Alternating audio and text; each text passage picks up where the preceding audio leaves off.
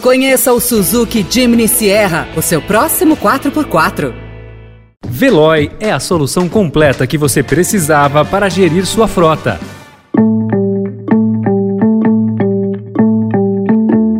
Olá, seja bem-vindo, seja bem-vinda. Começa agora mais uma edição do Notícia no seu Tempo. Esse podcast é produzido pela equipe de jornalismo do Estadão para você ouvir em poucos minutos as principais informações do jornal.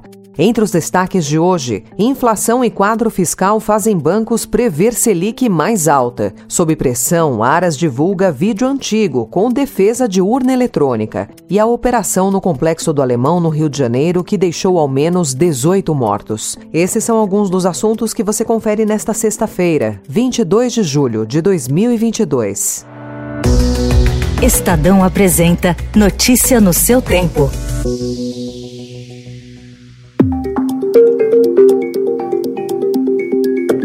Com perspectiva de inflação mais alta do que o esperado e de maior risco para as contas públicas, bancos e corretoras revêem suas previsões para a evolução da Selic e agora projetam taxa de juros de até 14,25% em 2023. Os cálculos foram feitos após promulgação pelo Congresso da PEC Kamikaze, que aumentou o valor do Auxílio Brasil e criou outros benefícios em ano eleitoral. O pacote vai custar mais de 41 bilhões de reais, valor valor fora do teto de gastos. Antes da PEC, a expectativa era de que a alta da taxa básica de juros, hoje em 13,25% ao ano, pudesse ser interrompida. Agora, bancos e consultorias avaliam que os aumentos devem prosseguir pelo menos até setembro ou outubro.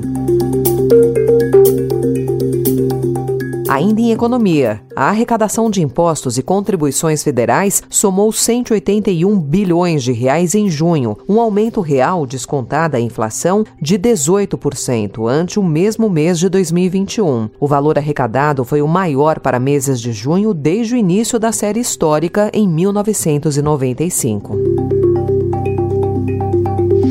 E o Banco Central Europeu elevou seus juros básicos em meio ponto percentual no primeiro aumento desde 2011. A decisão é uma tentativa de conter a disparada da inflação na zona do euro após concluir reunião de política monetária ontem.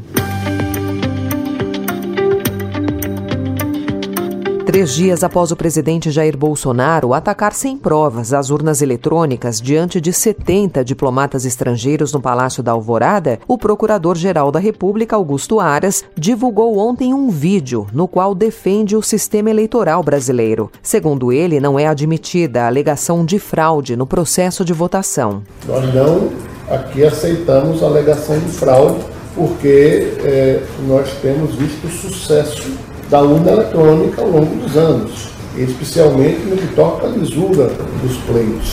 Aras tem enfrentado pressão de integrantes do Ministério Público para agir contra as investidas de Bolsonaro sobre a justiça eleitoral. De férias, o procurador-geral publicou no YouTube essa gravação antiga, com trechos de um encontro com representantes da imprensa estrangeira que aconteceu no dia 11.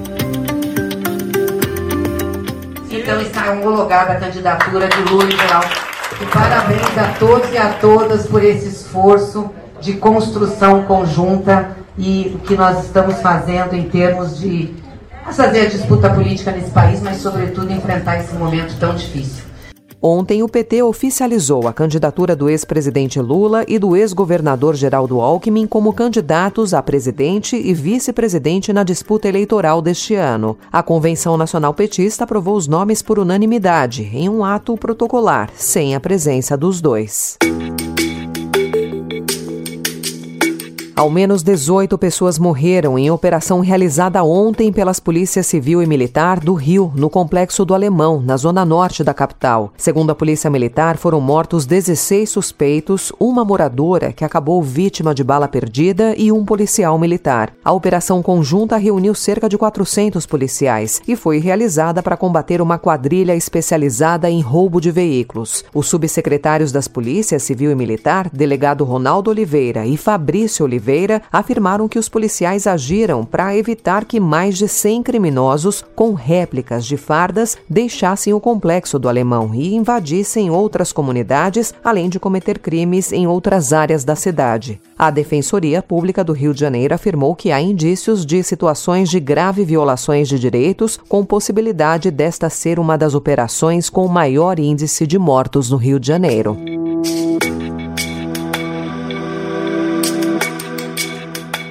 O Estadão também informa hoje que o presidente do Conselho Regional de Medicina do Rio de Janeiro, o cirurgião ortopédico Clóvis Munhoz, foi indiciado por assédio sexual contra uma técnica de enfermagem no hospital privado Glória Dor, na Glória, zona sul do Rio de Janeiro, em agosto do ano passado. O conselho diz estar ciente das acusações e Munhoz se afastou do cargo. Ele foi procurado pelo Estadão, mas não se pronunciou.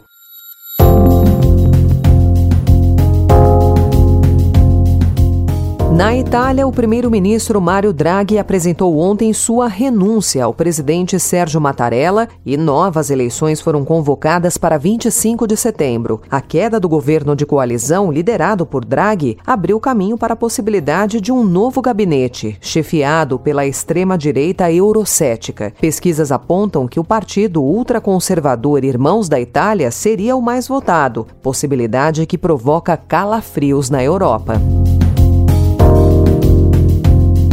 E a Rússia voltou ontem a fornecer gás natural à União Europeia, após uma paralisação de 10 dias que provocou temores de escassez de energia nos países europeus. A operadora que conduz o mais importante gasoduto que liga a Rússia à Alemanha informou que o gás voltou a fluir na manhã de ontem, após o término de uma manutenção programada.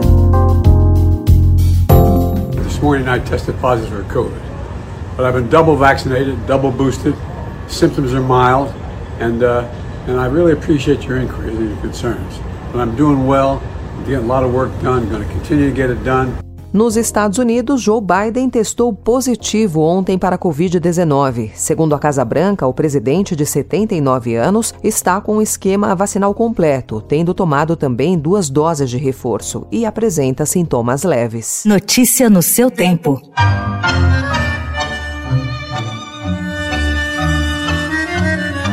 Em um cenário de desvalorização do peso argentino, o real ganhou poder de compra no país vizinho. De olho nessa vantagem cambial, o turismo para a Argentina está ganhando força entre os brasileiros. Segundo o Improtur, que é o órgão que regula o setor de turismo no país, as companhias aéreas oferecem atualmente 162 voos semanais entre destinos brasileiros e a Argentina. Até dezembro, no entanto, o Improtur estima que esse número vá crescer 32%, chegando chegando a 214 trechos semanais.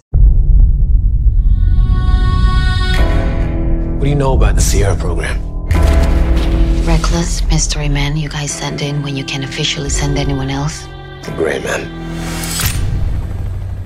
Esse é um trecho do trailer de Agente Oculto, que estreia hoje na Netflix. A nova superprodução do serviço de streaming tem um orçamento poupudo, mais de 200 milhões de dólares. A direção é dos irmãos Russo, conhecidos por fazer quatro filmes da Marvel. O longa, que conta com a presença do brasileiro Wagner Moura, também marca a estreia de Ryan Gosling nos filmes de ação, que interpreta Sierra Six, um assassino treinado pela CIA para ser invisível.